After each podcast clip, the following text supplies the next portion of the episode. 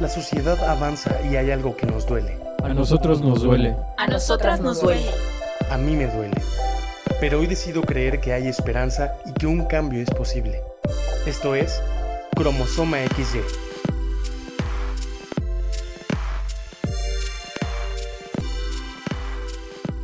Hola, ¿cómo están todos? Pues aquí estamos otra vez con ustedes eh, en un nuevo episodio de Cromosoma XY. Eh, antes que nada queremos darles muchas gracias por habernos escuchado, por haber dado clic, por haber permanecido. Nos dimos cuenta que la mayoría de las personas terminaron de escuchar el podcast. Tenemos literal el promedio de reproducción, es lo que dura el episodio. Entonces nos sentimos súper honrados y agradecidos porque nos hayan escuchado, porque hayan terminado de, de, escuchar lo que quisimos poner ahí para ustedes. Y también nos da mucho gusto darnos cuenta que tenemos casi el mismo porcentaje de mujeres que de hombres. Eh, de las personas que nos han escuchado hasta ahorita, el 52% son hombres y el 48% son mujeres, lo cual está increíble porque es justo lo que estábamos queriendo hacer que, no solamente fuera un lugar seguro para, para hombres, sino que también las mujeres pudieran escucharnos y poder aprender también de esto. Tenemos, eh, tenemos personas que nos escuchan casi todos aquí en México. Hay dos personas en Estados Unidos y una en Costa Rica que yo sé quiénes son perfectamente. Muchas gracias amigos por escucharme, por apoyarnos. Eh, y pues está increíble esto, la verdad es que eh, no sabíamos cómo iban a responder, no sabíamos muy bien cómo iba a funcionar esto eh, personalmente y creo que para los, las tres personas que estamos aquí es la primera vez que hacemos algo de este tipo y la verdad estamos súper emocionados, súper curiosos de poder conocerlos, de poder escucharlos también a ustedes. Y pues ya saben, nos pueden seguir ahí en Instagram, arroba cromosoma todo junto o también pueden mandarnos un correo a cromosoma.xy.outlook.com. Y pues bueno, estamos muy emocionados de estar aquí en otra grabación. Hoy vamos a hablar, como ya dijimos, acerca de género. También vamos a, caer un poquito en, los roles. Y si tú viste eh, el título de, de, este episodio, se llama Roles glaseados o de canela. Quisimos poner algo ahí divertido. Porque también vamos a hablar de los roles y cómo el género se, se proyecta en los roles y en cómo nos comportamos, y no solamente cómo nos comportamos, sino cómo se nos percibe como desde afuera en esta sociedad. Y bueno, pues sin más preámbulo, vamos a darle entrada a este tema. ¿Por qué, por qué creen ustedes, David París, que es importante hablar de, de estos temas? ¿Por qué género? ¿Por qué roles? Hola, ¿cómo están todos? Muy buenas, buenos días, tardes, noches, no sé a qué hora nos estén escuchando. Pero sí, efectivamente, esto de los roles es así como, como, pues, ¿qué, ¿qué es eso de los roles? Son glaseados de canela. Lo malo de los roles ahorita es que el osito bimbo, vaya el osito bimbo, se nos va. Por muchos años nos dio felicidad, pero, pero pues ni modo, ¿no? Ahora todos a bajar de peso porque nada de roles de canela, ni de, ni de glaseados, ni nada. todo ni acaba, todo se acaba. Todo se acaba y y pues sí, ni modo. Entonces, esto de los roles está interesantón porque es algo que está muy metido en nuestras vidas. Es algo que todos vivimos, que todos experimentamos, pero que rara vez estamos conscientes de ello. Sí, claro, esa es, esa es la cosa, ¿no? Que muchas veces, o bueno, la mayoría de ocasiones estamos viviéndolos, pero en realidad no sabemos qué son eso, o no sabíamos de dónde venían o el por qué queríamos hacerlo o por qué estamos haciendo lo que hacemos, solo sabemos que nos tocaron, ¿no? Sí, entonces aguas con este programa porque es como, no sé de qué generación sean, pero si vieron la película de Matrix, cuando le dice toma la pastilla azul o roja, entonces esto es exactamente igual, porque cuando descubres la cosa de los roles de género, ya no vuelves a ser el mismo. Entonces, pues vamos a hablar de eso, vamos a ver qué rollo, cómo se construyen, cómo lo estamos haciendo y quizá una de las propuestas en esto que, que Jobab nos planteaba era platicar un poco de qué nos hace hombre y qué nos hace mujer, ¿no? Sí, claro. Sí, y creo que todo esto eh, nosotros como, como actores sociales, que decía David del episodio pasado, todos somos actores sociales, entonces contribuimos a esto.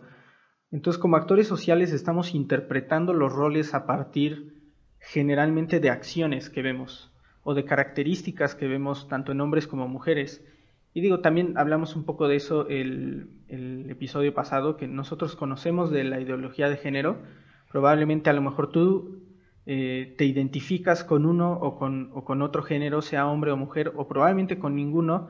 Eh, no queremos tampoco excluirte, pero creo que eh, hablar de hombres y mujeres es un fundamento sobre el cual podemos empezar a, compartir.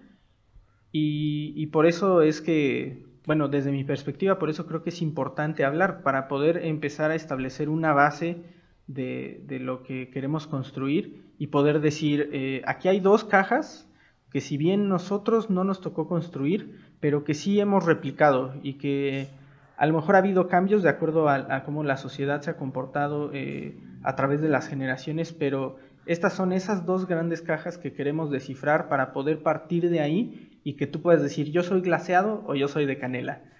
Eh, y a, partir de esa identificación poder empezar a, encontrar acciones que podemos tomar para, ir cambiando esta cuestión del machismo. Este, ¿Cómo ven eh, si hablamos un poco de las características? A ver, David, tú dinos cómo, qué características puedes decir de un hombre y cuáles puedes decir de una mujer.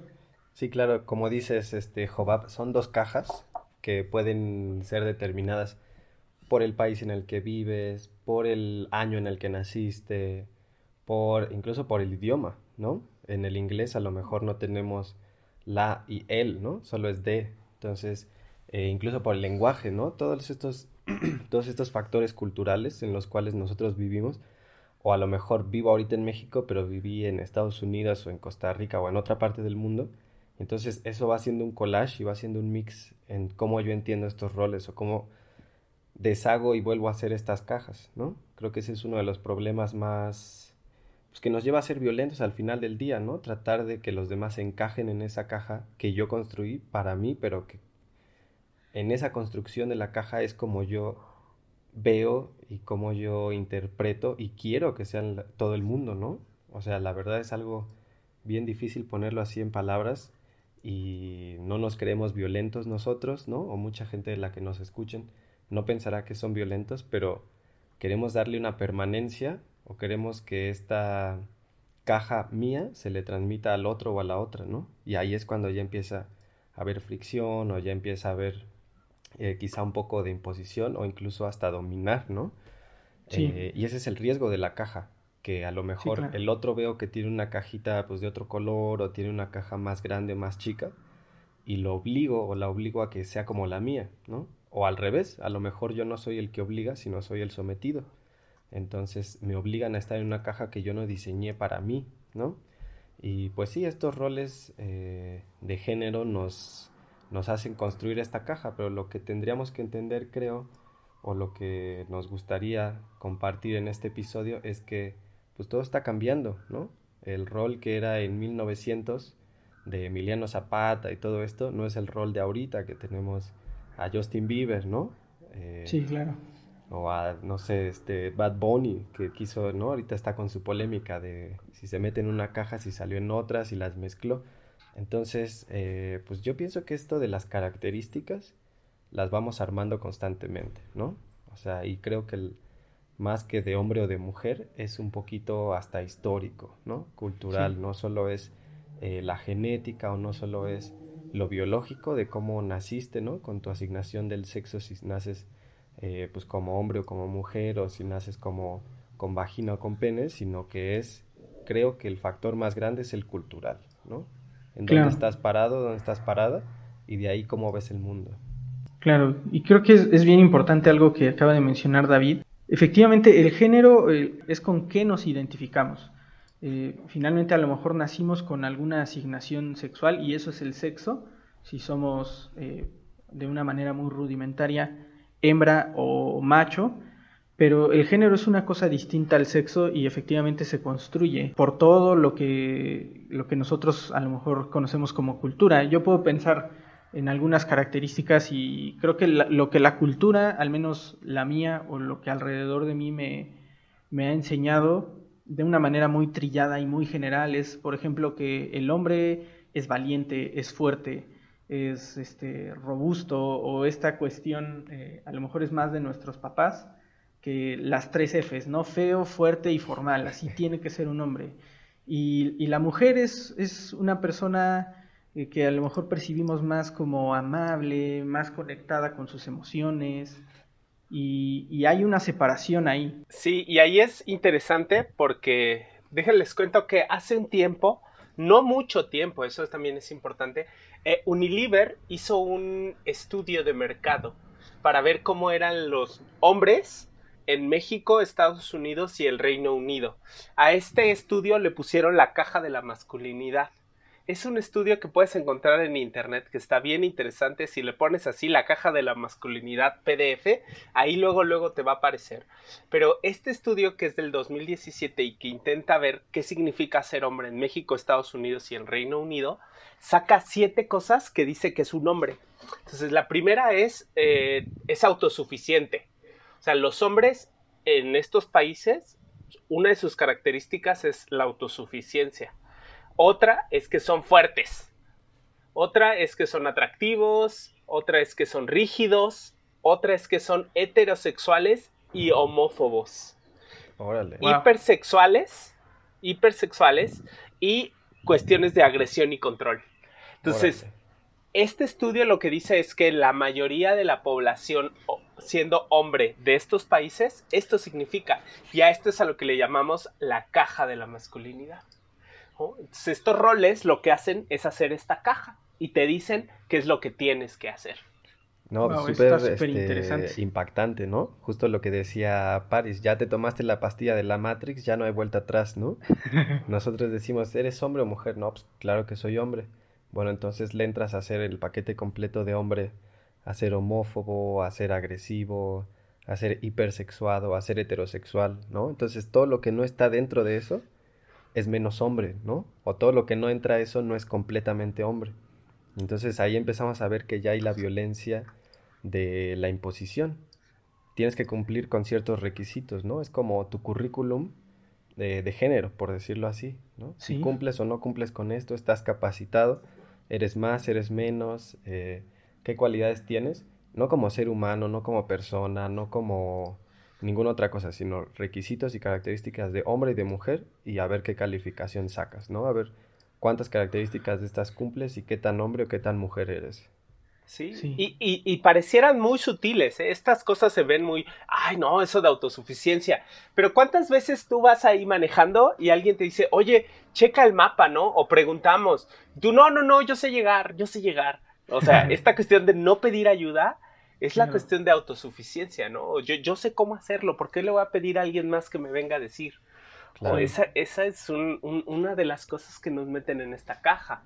Son cosas muy sutiles que, pues espero que la próxima vez que estés frente a un GPS que no jala, porque te quedaste sin datos, pues bajes ahí un poquito tu caja de la masculinidad, bajes el vídeo y le preguntes, ¿no? A la persona, oye, ¿cómo llego a tal lugar? Eso hablaría de que ya tienes más conciencia, ¿no? Y que esa persona puede ser hombre o mujer a quien tú le estés preguntando, ¿no? No le vas a preguntar solo a un hombre porque se supone que es el que sabe, ¿no? Claro. Sí, y es, es bien interesante eh, y creo que aquí a lo mejor haciendo un comentario tal vez más profundo o yo lo he visto así, el otro día platicaba con mi esposa, le decía, es, bien importante ser eh, analíticos con nosotros mismos, introspectivos, sin exagerar tampoco, pero sí saber realmente cuál es la motivación que está detrás de lo que estamos haciendo.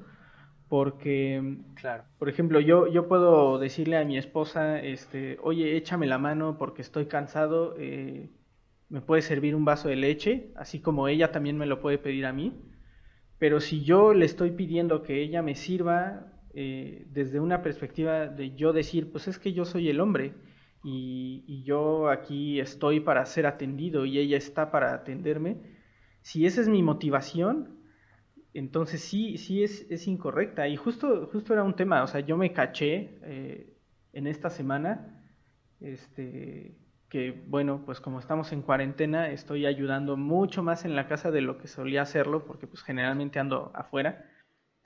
Y ahora que ha ayudado mucho, me caché varias veces como, como diciendo, no manches, o sea, me di cuenta que muchas veces cuando yo le pedía algo a mi esposa, lo hacía porque era mujer.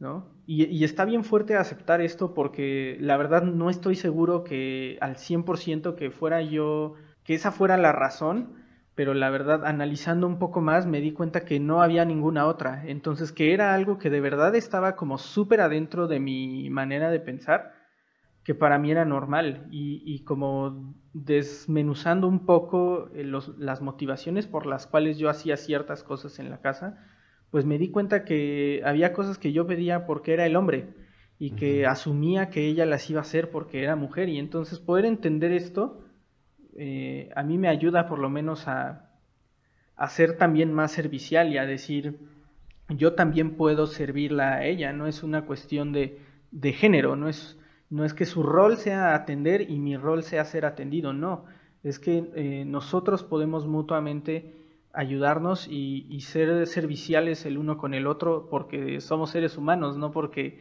no porque nacimos simplemente con un sexo diferente, ¿no? Sí, y creo, creo que eso nos da un poquito de pauta para hablar un poco de de dónde viene esto, ¿no? Sí. O sea, ¿de dónde salen estos roles de que, de que somos hombre, mujer, qué nos toca, la, la, la? Y ahí me gustaría quizá compartirles un poco de, de, pues la visión que se tiene de esto es una visión súper salvaje. O sea, se, se imaginan así a, la persona. Si ustedes vieron a David ahorita, trae una playera así como de Animal Print. Entonces, este, así, ¿no? Así como que con tu leotardito de Animal Print o cosa así. Y este, y con tu lanza y cazando. Y así era el hombre en la prehistoria, ¿no? Entonces, el hombre era el que cazaba, el que daba, el que. Y la mujer, la idea que tenemos es que es la que cuidaba, ¿no? Y es, pero eso es interesante. Eso lo asumimos porque es lo que vemos dentro de los animales. O sea, antes de que hubiera estudios sobre cómo vivía la gente en la prehistoria, lo que la gente asumió y dijo es, pues vivían así porque así viven los animales es así como nos toca vivir, ¿no? El hombre provee, el hombre caza, el hombre es el fuerte y la mujer cuida. Pero resulta que se han hecho estudios ya más a fondo sobre esta cuestión. De hecho, hay un libro que se llama Mujeres en la prehistoria. Creo que no era un libro, era una exposición de una señora que se llamaba Elena Bonet. Y ella mostró que las mujeres en la prehistoria no estaban cuidando en la casa, o sea, en el hogar, sino que también participaban en la caza. O sea, ellas también le entraban a la cacería y también a la pesca y a recolectar. Entonces, no solamente eran cuidadoras, también eran proveedoras. Entonces, ¿de dónde viene nuestra idea de que el hombre caza y la mujer cuida? Es una, es una interpretación que hicimos al ver a los animales, pero discúlpenme, si vamos a poner de punto de partida a los animales para distinguir las acciones humanas, pues nos estamos poniendo al nivel de ellos, cuando realmente lo que nosotros tenemos o deberíamos tener es un raciocinio que nos plantea, ¿podemos vivir diferente o tenemos que vivir como ellos viven? Entonces, un poco esta idea viene de una malinterpretación totalmente salvaje de cómo vivía la gente en el pasado y que es totalmente falsa. Antes, antes de comenzar a grabar, cuando nos estábamos poniendo de acuerdo, eh, Paris nos contaba esto y la verdad para mí fue súper interesante cómo es que como humanos volteamos a ver a, los animales para, encontrar un poco nuestros roles y, y cómo, cómo, desde, o sea, pensando ahorita y haciendo un análisis, cómo es que desde, desde tiempos primitivos la manera en la que definimos nuestros roles no fue bajo un acuerdo, sino observando eh, la dinámica de, en este caso, de otras especies. Entonces se podría decir, o, a lo mejor entendería yo que, hoy en día pues no estamos, no estamos volteando a, la persona que tenemos al lado, no estamos volteando eh, a, la discusión, al acuerdo, a, dialogar para establecer nuestros roles, sino que solamente estamos replicando algo que vimos. Sí, exactamente. tomando un poquito la idea de, bueno, dos palabritas ahí que, que puedo sintetizar lo que acaba de decir Paris y lo que dijo Jobab eh, que, bueno, la imitación de Paris, ¿no? De cómo estamos ah, copiando o estamos asumiendo que así como se portaron los animales, tenemos que comportarnos nosotros. Y luego la normalización, ¿no? Que nos decía Job, lo hacemos tanto y todo está regido por estos roles o el de, a ver, ¿tú qué etiqueta tienes? Entonces te toca hacer esto. Entonces hacemos que eh, entre esa normalización y esa imitación, esto sea perpetuo casi, ¿no? Entonces nosotros al invitarlos a reflexionar o al invitarlos, este, invitarlas a escuchar lo que nos ha pasado o cómo nosotros estamos viendo un poco el mundo, tampoco es que los queramos meter en otra caja o tampoco es decirle, mira, mi caja es mejor o está más cómoda, vente para acá, ¿no? Más bien es cuestionar la existencia de la caja, ¿no? Es cuestionar qué tan normalizado es estar dentro de una caja. Porque ahorita en cuarentena nadie quiere estar dentro de su casa, ¿no? Y la, la decoramos y la escogimos nosotros y la ponemos este, cómoda y, y vamos a comprar el súper y metemos todo lo que nos gusta adentro de la casa. Pero, ¿qué pasa? No queremos estar aquí adentro, queremos estar afuera. Y seguramente cuando nos empecemos a dar cuenta de estos roles, va a suceder exactamente lo mismo. Yo creo que soy David, soy heterosexual, soy, este, ¿qué otras cosas será? Eh, autosuficiente, soy esto, soy atractivo, soy lo otro, soy fuerte. Barba no tengo, pero bueno, este, si fuera al 100% sería barbón. Eh, y me doy cuenta que no, que a lo mejor por ser, este, que no quiero la barba, ¿no? O, o que a lo mejor no quiero ser fuerte, o que a lo mejor, ¿saben? O sea, cuestionar no lo que está dentro de mi caja, sino la caja misma. Entonces, dejar de normalizar esto que hacemos tanto y dejar de imitar también, porque vemos otros hombres o otras mujeres hacerlo, no quiere decir que tenga que ser así, ¿no? Eh, y, no es que haya cosas de mujer, o sea, creo que nadie, el correr, por ejemplo, ¿no? No, el correr no es ni de hombre ni de mujer, entonces, ¿por qué decimos, ay, corres como niña? O corres como hombre, ¿no? O aventar las cosas, o limpiar la casa. No, no se limpia la casa como mujer ni como hombre, se limpia y punto, ¿no?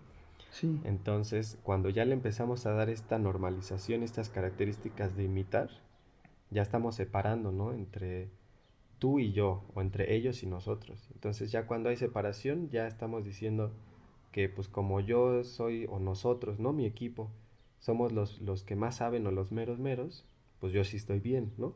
Y él o tú o ellos, que no son eh, los que están en, en mi caja, pues son los que están mal, ¿no?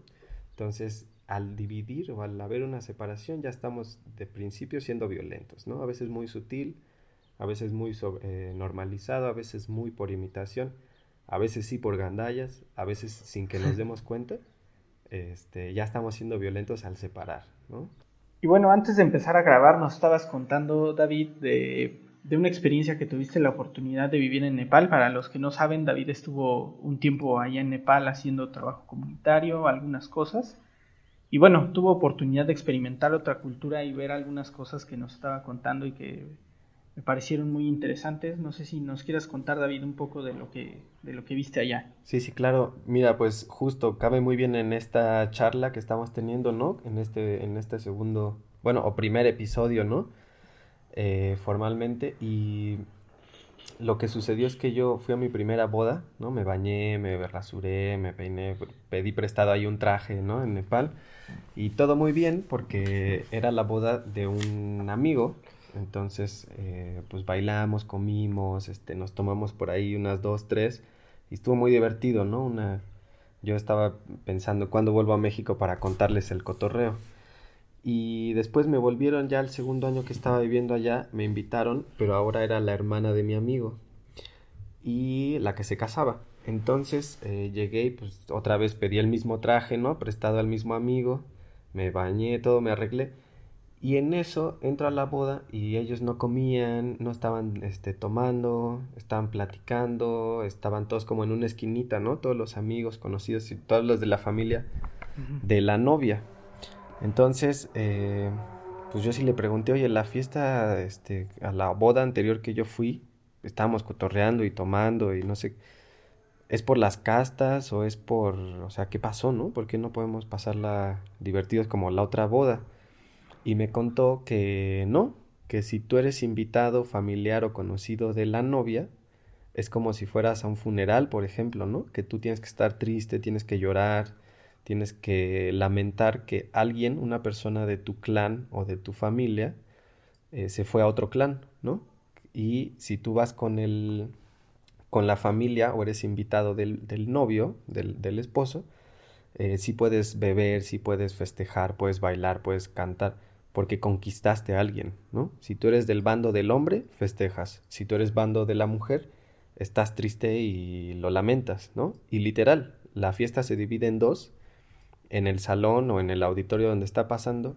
De un lado están los, los de la novia, de un lado están los del novio, y unos festejan y traen banda de música y el alcohol y el karaoke, y los otros estamos solo platicando. Entonces, eh, pues sí, esto tiene que ver con el, con el género también, ¿no? Con los roles de cómo en la misma boda, en el mismo día, bajo los mismos factores culturales, el mismo idioma, el mismo país, cómo lo vive la mujer y cómo lo vive el hombre, ¿no? Y cómo esa experiencia de hombre o mujer también arrastra o influye en el comportamiento de los que están, por decirlo así, de un bando o en una caja, o los que están en la otra caja o en el bando contrario, ¿no? Entonces, pues sí fue algo que yo no sabía cómo llamarlo, no me lo podía explicar. Me causó ruido, ¿no? Y me dejó un poco en shock, pero ahora ya le puedo poner nombre, ¿no? Ya puedo decir, ah, mira, pasó un poquito por esto y esto y esto. Sí, y algo, o sea, algo interesante, y bueno, algo muy manchado es como, ay, vengan a la boda y, no pueden hacer nada, nada más van a venir a ver. yo creo que sería la boda más aburrida a la que yo hubiera ido como ir y no comer nada, no tomar nada, nomás estar viendo cómo la gente se divierte.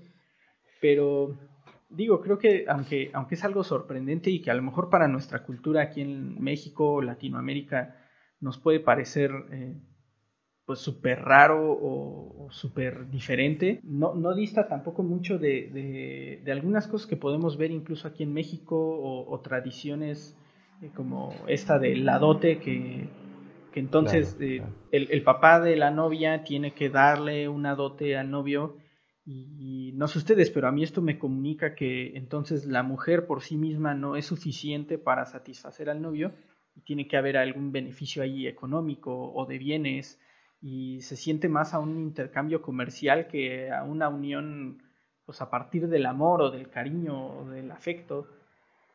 Entonces creo que creo que eso pues puede ser un poco denigrante para la mujer, lo cual convierte en estas secciones no nada más algo raro, sino también peligroso para nuestra sociedad por los mensajes que estamos mandando hacia allá afuera. Y digo, yo, yo cuando me casé eh, no me dieron dote, pero sí me regalaron muchas cosas. La verdad es que mi suegra se lució con bastantes cosas que nos dio, pero igual yo me hubiera casado con mi esposa si, si no me hubiera dado nada, ¿saben? sí, sí, exactamente, es suficiente una persona con la otra, no tienes que otorgar nada, ¿no? Claro, o haber una distinción, ¿no? Y, digo un ejemplo, eh, mis papás tuvieron chance de, ir a Israel una vez, este, fueron allí a, un viaje, a conocer, estuvieron de turistas y en una tienda donde mis papás estaban comprando, literal, eh, el dueño de la tienda se acercó con mi papá y le estaba ofreciendo camellos a cambio de mi mamá. Y mi papá es como, pero es que no, no está en venta. O sea, yo vengo de otro país y allá eso no es normal. Y el de la tienda le decía, pero no importa, aquí sí lo hacemos. Y si tú quieres, yo puedo darte dinero y camellos y tierras aquí en Israel. Y, wow. pero dame a tu esposa. Y es como, pero es que, y, y fue complicado, o sea, eh, afortunadamente el dueño de la tienda, pues obviamente fue muy respetuoso, ¿no? Entendiendo que, otra cultura. la respuesta era no, pero, pero él no entendía por qué, por qué no podía entregar a una mujer a cambio de unos bienes. Le, parecía muy raro que alguien dijera nada más no. O sea, que una mujer fuera así de valiosa para la vida de alguien. Entonces, creo que ese tipo de ejemplos culturales nos dan también una pauta para nosotros de decir, como ¿qué, qué, cosas similares a esas o así de peligrosas estamos comunicando como sociedad o como cultura. Y bueno, este, ejemplos para aventar para arriba tenemos. Eh, Paris decía el episodio pasado, si te gusta el chisme, llegamos al momento del chisme. No sé si tú, Paris, eh, o David quieran contar alguna experiencia personal o algún ejemplo en donde hayan dicho, híjole, creo que aquí hice una distinción o aquí pude ver una distinción de género en, esta situación? Fíjate que yo, yo lo que pasa es que yo siempre me cacho a mí mismo. Ese es mi problema conmigo, que, que ando ahí analizándome yo solito y luego me caigo en cosas así bien manchadas. Hace un tiempo empecé a notar que Lid y yo, mi esposa y yo, compartimos los gastos, o sea, pues a veces ella paga, a veces yo pago, todo es así parejo, no hay como de a ti te toca esto, a ti te toca aquello, no, no, no, somos una pareja un poco extraña en eso. Yo sé que para muchos les dicen como, es que tienen que dejar bien claro que le toca a cada uno. Entre Lid y yo no está eso, ¿no? Por ejemplo, en la casa tampoco, no hay lo que le toca a Lid y lo que me toca a mí. No, todo, lo, todo nos toca a los dos. Lavar los platos, lavar la ropa, barrer, cuidar a los perros, el jardín, todo, todo lo hacemos entre los dos. Entonces, pues si yo veo que están los platos sucios, yo los lavo. Si yo veo que está la ropa sucia, pues yo la lavo. Pero si ella lo ve, también lo hace. Entonces, no hay como un te toca, ¿no? Pero lo mismo pasa con la cuestión de cuando vamos a comer al restaurante o esto, ¿no? Entonces, una vez fuimos, me acuerdo que fuimos a Sushito, porque eh, mi suegra no había comido sushi. Entonces fuimos a que comiera sushi y pues le gustó un montón, ya sabes, pues ahí este, pues tienen unos buenos. Yo sé que aquí abro debate de sushi roll, sushito, cuál de los dos, y que el arroz, y fuimos a Sushito porque era dos por uno después de las seis, además. Entonces, aprovechando el descuento. Había que aprovechar. Exacto. Creo que sigue el descuento. Pasando el coronavirus, no sé. Pero eh, ahorita no vayan a Sushito. Pero ah, quédate en casa. Aprovechamos el comercial. Quédate en casa. Exacto. Pero eh, resulta que llega la hora de la pagadera, ¿no? Entonces, pues a Lid, Lid ella dijo, yo, yo pago. Pero entonces yo saqué mi cartera y me apuré para pagar y que mi suegra viera que yo pagaba. Y entonces ahí fue cuando me di cuenta de qué prisa llevo por pagar. Para esto yo ya había tomado la píldora, ¿no? la de la Matrix. Entonces me cuestioné, ¿por qué tengo tanta prisa en pagar? Sí, sí, sí. Y era por la imagen del hombre proveedor. O sea, yo quería que mi suegra viera que yo era un hombre proveedor, que su hija había elegido bien, que yo podía cuidar de ella y que ella no tenía que pagar porque yo estaba para proveerle. Pero ahí me caché que de manera indirecta, a lo mejor con Lead, yo no tengo este problema, esta cuestión de quién paga. Pero con otros, sí quiero que se vea que yo soy el que provee. Cuando ninguno de los dos provee, los dos ganamos exactamente lo mismo. Pero dentro de mí fue como, órale, no que muy deconstruido, toma, ¿no? Claro. Porque sí fue el darte cuenta de que hay cosas a veces chiquititas que haces, como el sacar la cartera y apurarte a pagar para dar la imagen de que eres el proveedor, ¿no? Ella no tiene que ayudarme a pagar, yo puedo pagar esta cuestión de autosuficiencia que decíamos, ¿no? Entonces, ahí yo me caché y sí fue de las cosas que digo, híjole, todavía estoy ahí adentro de la caja bien metidote, ¿no? Entonces tengo que hacer chamba, tengo que hacer chamba. Sí, y la verdad que al, al ser esto de los roles y el género y el estereotipo, todo esto agregado a cómo naciste, ¿no? Agregado a tu condición sexual, ¿no? De, o a tu sexo hombre-mujer, eh, es una construcción que no para un día, ¿no? Y también, así como se construye, se deconstruye. Entonces, eh, nos cachamos hoy en algo, mañana a lo mejor no vemos nada, leemos algo, vemos una película, alguien nos hace un comentario y, hacemos otra evaluación, ¿no? O sea, se está esta caja en constante construcción y en constante cambio, ¿no? Todo el tiempo por lo que vivimos, por lo que nos dicen. Y sí, yo les dejaría a lo mejor un reto, así como, como a ustedes lo que dice Paris de las cuentas. Si van a comer, ya pasando el, el, coronavirus, si comen sushi o lo que sea que vayan a comer, y van con un amigo o con alguien hombre, eh, platiquen, ¿no? Del menú. Este es como, como tip, como, como reto. Platiquen y díganle qué vas a pedir tú, ¿no? Y que los diga qué va a pedir y cuando llegue el mesero o la mesera, nosotros pedimos por este amigo o por este hombre que esté en la sala, a ver cómo reacciona el otro hombre, ¿no? De que tú le estás pidiendo por él. Y hay muchas reacciones de eso, ¿no? O sea, como reto. ¿Por qué las mujeres no se ofenden o por qué es caballeroso pedir por ellas quitarles la voz y nosotros tomarlo y a ver qué pasa con el hombre, ¿no? Pruébenlo, a ver qué les dicen sus amigos. Sí, tenemos que hacer un podcast de esto de los caballeros, ¿eh? Porque sí, esta cuestión de la caballerosidad está plagada de machismo. Sí, sí, sí, sí.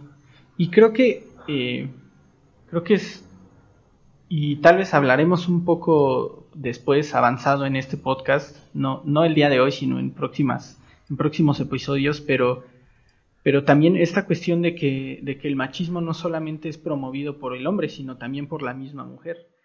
Entonces, una mujer que está deseando a alguien que sea caballeroso y que me cuide y que pague la cuenta, eh, muy sutilmente y a la vez muy descaradamente también está promoviendo eh, una, una actitud machista de parte de los hombres, porque finalmente todo esto también se trata de motivaciones. Yo, yo a veces quiero pagar la cuenta para que mi esposa se sienta amada, pero no, no porque soy el hombre y ya me fregué o, porque quiero demostrar superioridad. Entonces, creo que ir a nuestras motivaciones y poder realmente darnos cuenta del por qué lo estamos haciendo, como el ejemplo que nos decía Paris, es como, pues sí, yo a veces pago y no pasa nada, pero en esta ocasión específica sé y estoy seguro que lo hice por, a partir de, una, de un pensamiento que era machista.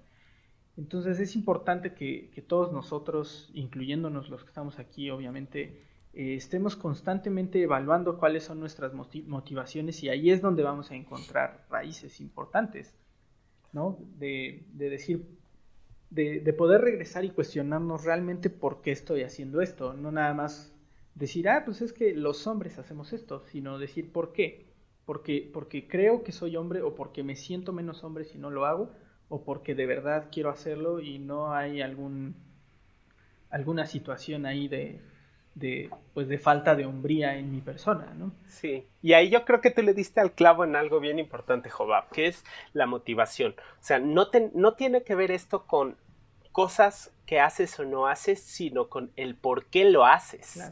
Esa es la cosa de fondo. Recuerdo mucho una figura, una imagen, donde iba un, iban una pareja y un burro. No sé si la llegaron a ver, pero iba una pareja y un burro. Entonces el hombre sube a la mujer al burro y van caminando, ¿no? Y entonces la gente los ve y les dice, ay, mira, este es un machista, cree que ella no puede caminar y por eso la pone en el burro. Entonces la baja del burro y se sube él al burro.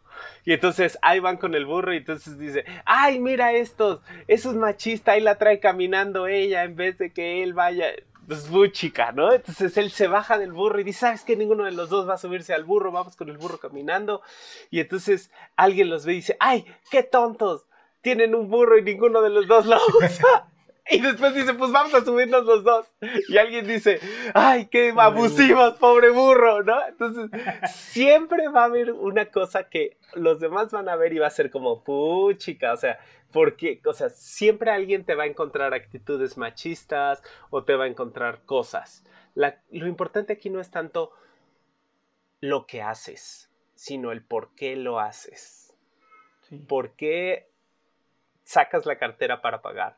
¿Por qué das un dote? ¿no? ¿Por qué das un regalo?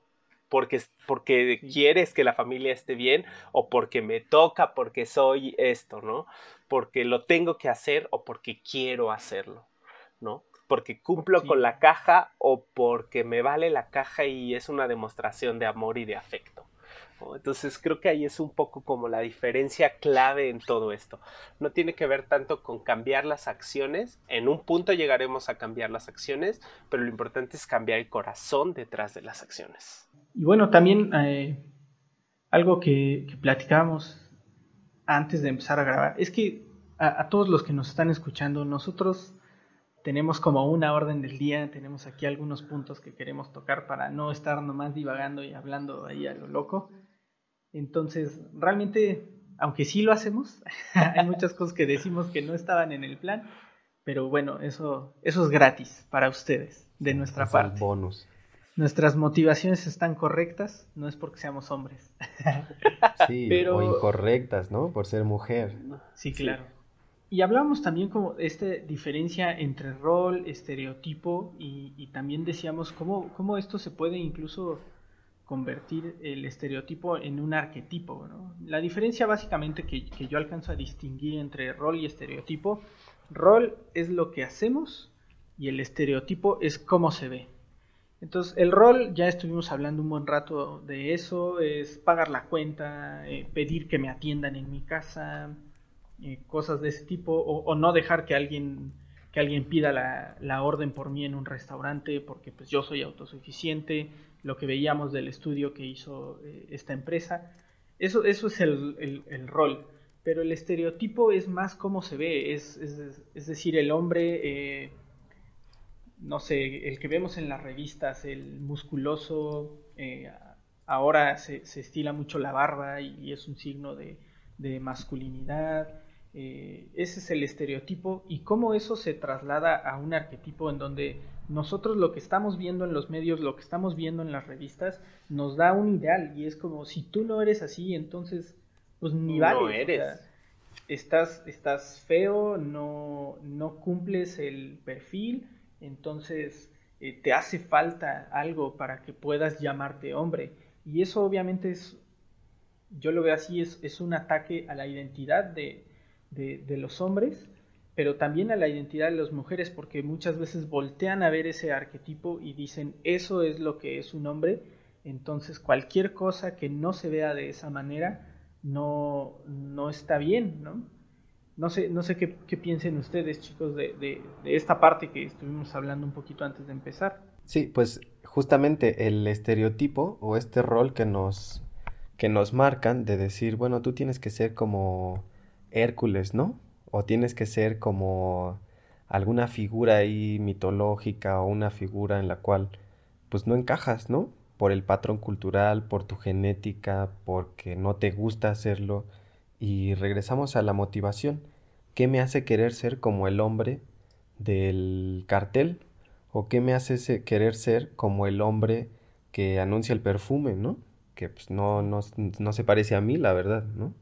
O yo me siento guapo o yo me siento atractivo, estoy conforme con quién soy, pero esa aspiración o ese deseo por quererme parecer a algo ya está violentando primero a mí mismo y segundo a los demás, porque digo, ah, pues tal vez yo tengo un 50% de parecido eh, al, al, hombre del espectacular, ¿no?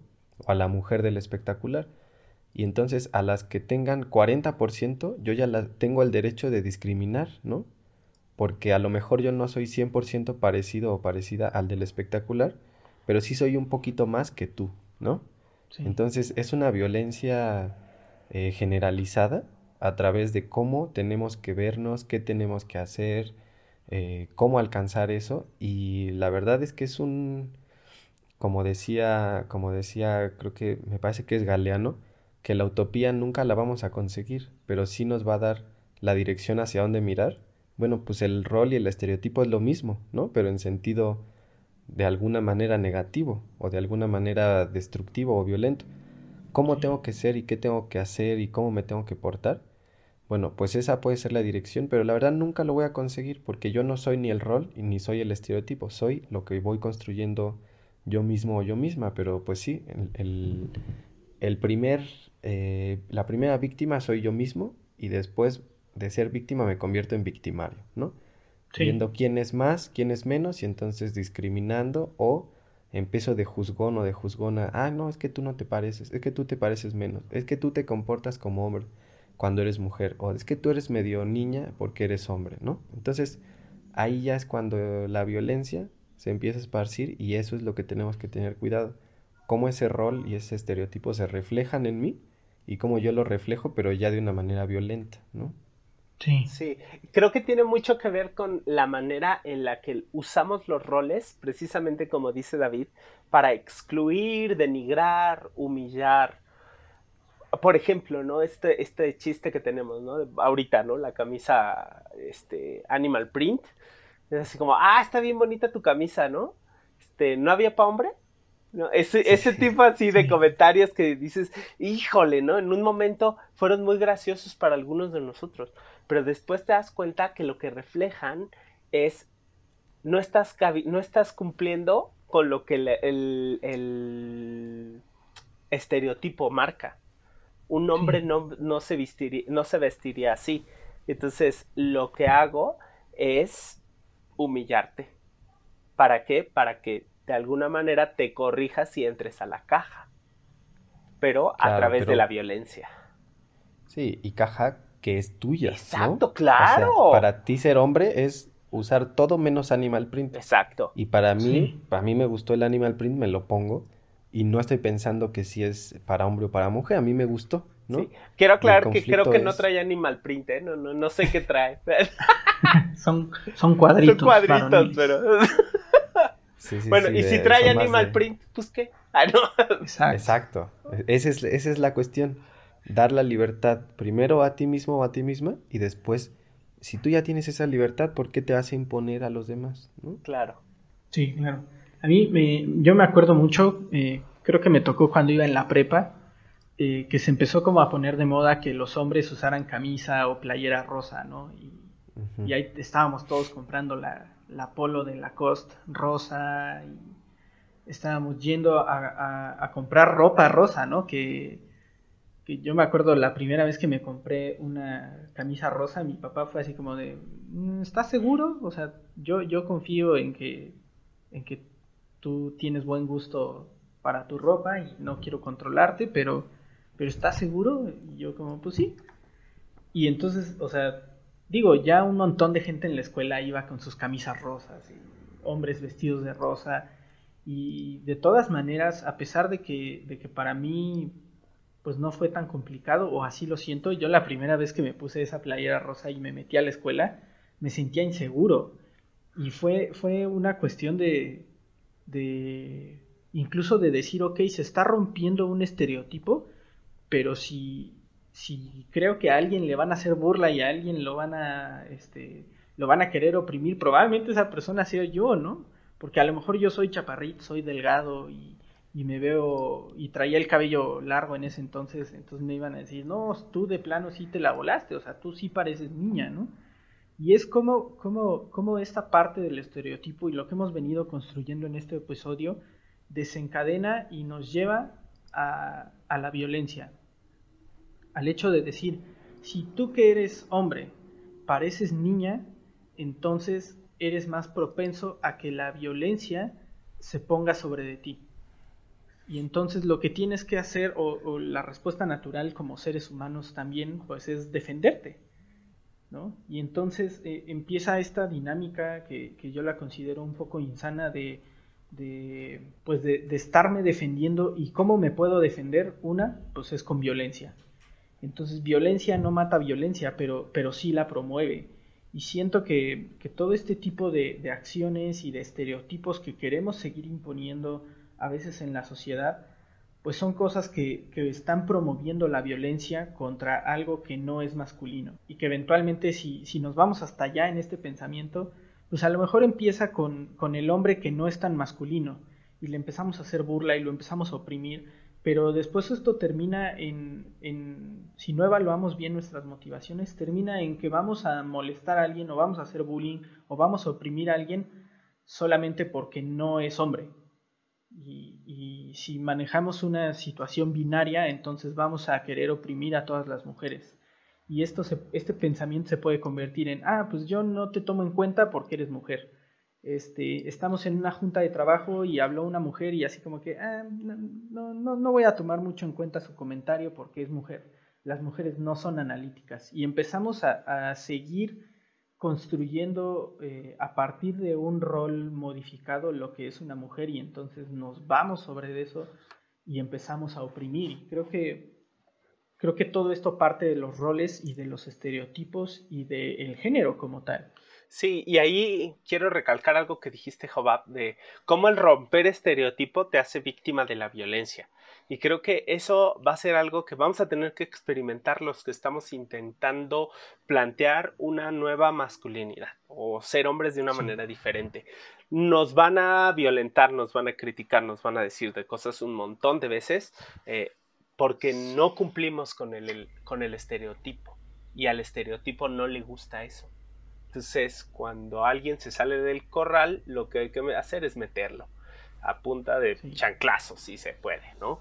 Entonces, eh, por ejemplo, ¿no? Cuando estás en los grupos de WhatsApp, decíamos que una de las cosas que hay dentro de la caja es la hipersexualización. Entonces, en los grupos de WhatsApp de hombres constantemente se mandan fotos. Yo tuve que confrontar a mis amigos y decirles, ¿saben qué? Yo no quiero recibir esas fotos, porfa, dejen de mandarlas. No creo que sea la manera de dignificar a la mujer. ¡Uh, no, hombre! No lo hubiera dicho. Ya se me fueron a la cabeza y me empezaron a decir, empezaron a mandar más fotos. Entonces fue como, ah, pues, o sea, te vas a meter al corral. Acabé bloqueando el grupo. ¿no? Después de manera personal me mandaban las fotos, entonces acabé bloqueando personas, ¿no? Para no ver estas imágenes. Pero eh, confrontar a este, a este estereotipo sí nos va a hacer a veces ser víctimas de la violencia, ¿no? Entonces, paguemos el precio y asumamos el precio de esto que estamos intentando hacer. Ese podría ser el reto, ¿no? Para los que nos escuchan y las que nos escuchan también, ¿no? Eh, desgraciadamente el género o los roles o los estereotipos dominantes son los que se asocian al hombre, ¿no? A la masculinidad. Eh, la víctima en mayor porcentaje, en mayor medida, eh, son las mujeres, desgraciadamente, ¿no? Pero lo que podemos hacer es mandar ese reto, mandar esta, em, pues sí, esta aplicación o, cómo voy a procesar todo esto que ya escuché que Paris, Jobab y David nos están contando, pues rompiendo esa caja, ¿no? Y no la de los demás, porque no tengo que decirle, oye, tú estás mal en esto, oye, ¿sabes qué? Mira, vete al, mira cómo yo lo hago, porque lo que tú estás haciendo no está bien, y no, tu caja, y no, mirar hacia adentro primero, ¿no? Decir, ¿en dónde estoy? ¿Cuáles son los límites de mi caja? Y cómo me gustaría cambiar o modificar eso. Y no es de un día para otro, ¿no? Y no es solo ser eh, amable con un tipo de personas o con otro tipo de personas, es ser un ser humano este pues bondadoso y amable y compasivo con todos, ¿no? Y con todas, no no volver otra vez al género de decir solo voy a ser compasivo con ellos o con ellas, ¿no? O con mis amigos, sino que es pues sí, un poco pagar el precio de salirte del corral, pero también tener la conciencia pues un poco más tranquila de decir, ¿sabes qué? Puede ser que yo muchos roles no los tenga identificados, puede ser que muchos estereotipos yo los siga cumpliendo, pero eh, la, paz y la, seguridad y tranquilidad de que en algunos ya me estoy dando cuenta y los que sé o los que me he dado cuenta los estoy tratando de cambiar, ¿no? Ese sería lo mejor, un reto que yo mandaría, además del de pedir por tu amigo en el restaurante, eh, que lo tratáramos de hacer, ¿no? Que, la violencia va a disminuir en la medida en que dejemos de querer dominar y someter este, a, las personas que no sean eh, como nosotros, ¿no? Creo que ya pasando a, esta sección que, comentamos que íbamos a tener de aplicaciones prácticas, eh, creo que acabamos de tener eh, un muy buen ejemplo de lo que dijo Paris. Eh, si tú estás en uno de esos grupos y, mandan esos GIFs o mandan esos stickers y, simplemente tú no estás de acuerdo con eso y, y a lo mejor no te había sentido con la valentía de decirlo antes, pues te animamos a que, a que seas valiente, a que alces tu voz y que como Paris lo hizo digas, yo no estoy de acuerdo en que estemos percibiendo a la mujer desde esta perspectiva, por favor no hagan eso. Y yo tengo un amigo que, en un grupo igual de WhatsApp hizo, hizo un comentario similar y la verdad es que le fue bastante mejor que a Paris. Eh, y, esto escaló a un grado en donde se juntaron las personas eh, presencialmente que estaban en ese grupo de, de WhatsApp y, dijeron, o sea, no podemos seguir haciendo esto, pero ya es costumbre, o sea, ya me es costumbre mandar el, sticker. Entonces hubo casi casi una junta en donde todos, eh, siendo hombres, en ese grupo de WhatsApp se comprometieron a no hacer eso y a no mandar ese tipo de, de, imágenes, por lo menos en ese chat. Entonces, creo que cuando alguien alza la voz, eh, por lo menos eh, si no logras un cambio, a lo mejor en un grupo de WhatsApp o en un grupo de trabajo o en la oficina en la que estás o en la escuela en la que estás, si no logras un cambio a, ese nivel, creo que, creo que no importa. Si logras un cambio tú y empezando por ti, eso ya es un avance. Y queremos animarlos, queremos eh, empujarlos un poco, no violentamente, pero sí queremos animarlos y ayudarlos y motivarlos a que, a que alcen la voz y que, y que digan, no estoy de acuerdo con esto, no creo que deberíamos hacer esto de esta manera, en tus grupos de WhatsApp, en, en las páginas que estés en Facebook o las cuentas que sigues en Instagram, creo que es una oportunidad para, para dar un paso atrás en, cómo estamos percibiendo a las mujeres y poder, y poder decir, también, o sea, también respetar, también eh, no hacer de la mujer un objeto, también eso es ser hombre. Y, empezar a incluir cosas positivas a la caja, que, que digo, creo que romper la caja al menos desde mi perspectiva, es muy complicado. Esta caja se ha edificado por generaciones y generaciones y probablemente en nuestros esfuerzos como, como personas que estamos intentando hacer algo, probablemente vengamos y pongamos una caja nada más más grande y venga la siguiente generación a decir, ustedes también estuvieron mal, ustedes también lo hicieron mal, ¿no? Pero, pero creo que vale la pena hacer una propuesta diferente y, darles como, como estas acciones. Si tú estás ahí en un grupo y te has sentido incómodo por imágenes que han mandado, pero no te habías sentido con la valentía de alzar tu voz, te animamos a que lo hagas. Sí, cuéntanos la tunda que te dan, ¿no? O si te va bien, anima a otros, pero si te dan una tunda, no importa, o sea, cuéntanosla y, lloramos juntos. Y te digo, a mí me pasó igual, bro. No, no sé. Sí, O, o, yo, por ejemplo, no tengo una personalidad tan, este, ¿cómo decirlo? soy un poco más introvertido, ¿no? Yo en lo, en lo que yo haría, y también digo, no es que sea más o menos, pero, por ejemplo, yo tal vez no confrontaría al grupo, yo solo me saldría del grupo, ¿no? O sea, ese sería mi mensaje, el no estoy de acuerdo, y en lugar de decir, oye, no lo mandes, yo daría el salir del grupo, ¿no? Que digo, también podría ser como un statement ahí de, ¿sabes qué? En los grupos que haya eso, yo no. Tal vez no tengo el valor o mi personalidad no es de confrontar, pero pues tampoco soy parte, ¿no? Sí, sí, sí, sí. Pero sí, o a lo mejor ponlo en tu estado, ¿no? Como, como no voy a participar en grupos donde haya mujeres, para que la, o sea, no que haya mujeres, que manden fotos de mujeres, para que sepa la gente por qué te está saliendo. Porque si no podría asumirse como, como, ah, se salió porque, o le caímos mal, o, o, ya no quiere estar aquí, o no sé, ¿no? O sea, pero que sí la gente se entere que es por eso. Y también otra, otra aplicación práctica que yo puedo pensar es, eh, digo, probablemente algunas personas que nos están escuchando son padres o son hijos.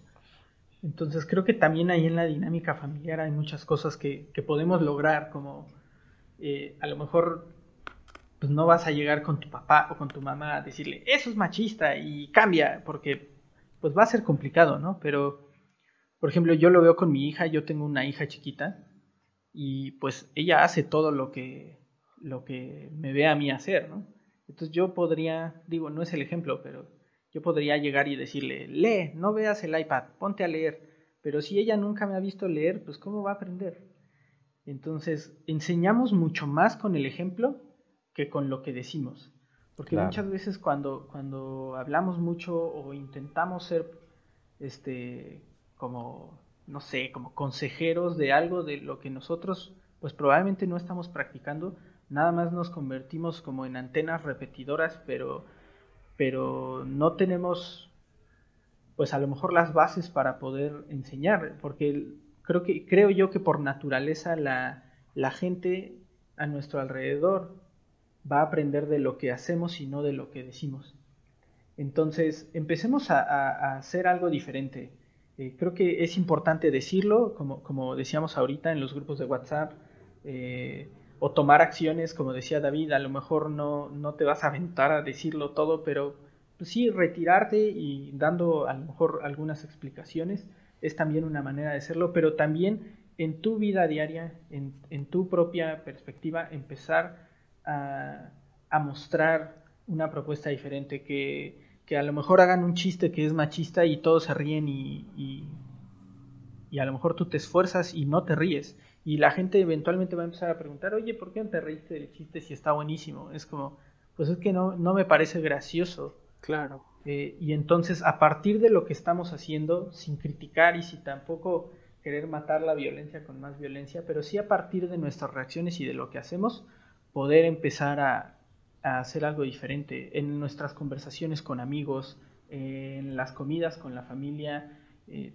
ser, ser personas que, pues que promuevan a lo mejor un cambio. Y no sé si quieran comentar algo, David París.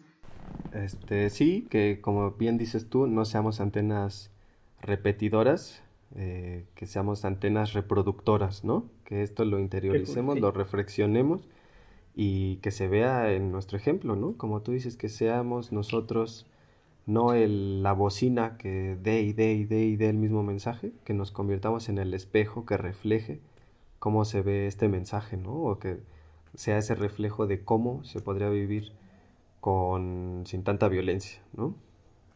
Sí, y yo creo que, hablamos hoy de muchas cosas y creo que me quedo con la parte que decíamos de, que lo importante es la intención que llevas. Entonces, es clarificar y estar más conscientes de por qué hacemos las cosas es fundamental. ¿no? O sea, estoy haciendo esto porque me dijeron que es lo que me toca o porque estoy decidiendo hacerlo. Creo que eso es con lo que yo me quedo. Creo que una masculinidad sana es la que se cuestiona, no simplemente actúa porque sí. Claro. Y bueno, pues ya, ya estamos despedidos. Esto fue lo que queríamos compartirles el día de hoy. Eh, la verdad estamos muy contentos de poder hacer esto. Yo personalmente me siento muy motivado incluso a seguir cambiando y a lo mejor, como decía París, ¿no? Por alzar la voz y por decir algo, eh, a lo mejor puedo ser víctima de críticas, pero creo que vale la pena y, te animo a que, a que tú también alces la voz y que no tengas miedo. Eh, no importa si eres un rol glaseado o eres de canela, no importa si eres hombre o eres mujer o, te identificas con alguna otra cosa, creo que el machismo sí es algo que nos afecta a todos, independientemente del rol, del rol que cumplas o del género que, con el cual te identifiques. Y bueno, pues hoy quisimos hablar un poco de esto. Gracias por habernos escuchado, gracias por estar aquí con nosotros. Eh, te sugerimos que, nos escuches, que nos compartas, que nos sigas. Ahí en el Instagram estamos como arroba cromosoma XY. También nos puedes mandar un correo contándonos su historia de decir, no manches, yo fui a ese grupo de WhatsApp y les dije y me fue súper mal, pero me siento súper bien. O, o probablemente a lo mejor tú dices, yo he intentado hacerlo y no he encontrado el valor en ningún lugar, pero pues igual les comparto esto para, para que me escuchen. También mándanos tu correo a cromosoma.xy.outlook.com. Eh, nos puedes seguir ahí en redes sociales, mandarnos un correo para que esta comunidad siga creciendo. La intención es hacer una comunidad en la cual podamos estar en contacto. Y bueno, pues este fue el primer episodio no el segundo, el primero. El pasado fue el episodio cero. Este es oficialmente nuestro primer episodio y muchas gracias. Muchas gracias por habernos escuchado y pues nos vemos hasta la próxima. Hasta luego. Hasta luego. Nos vemos.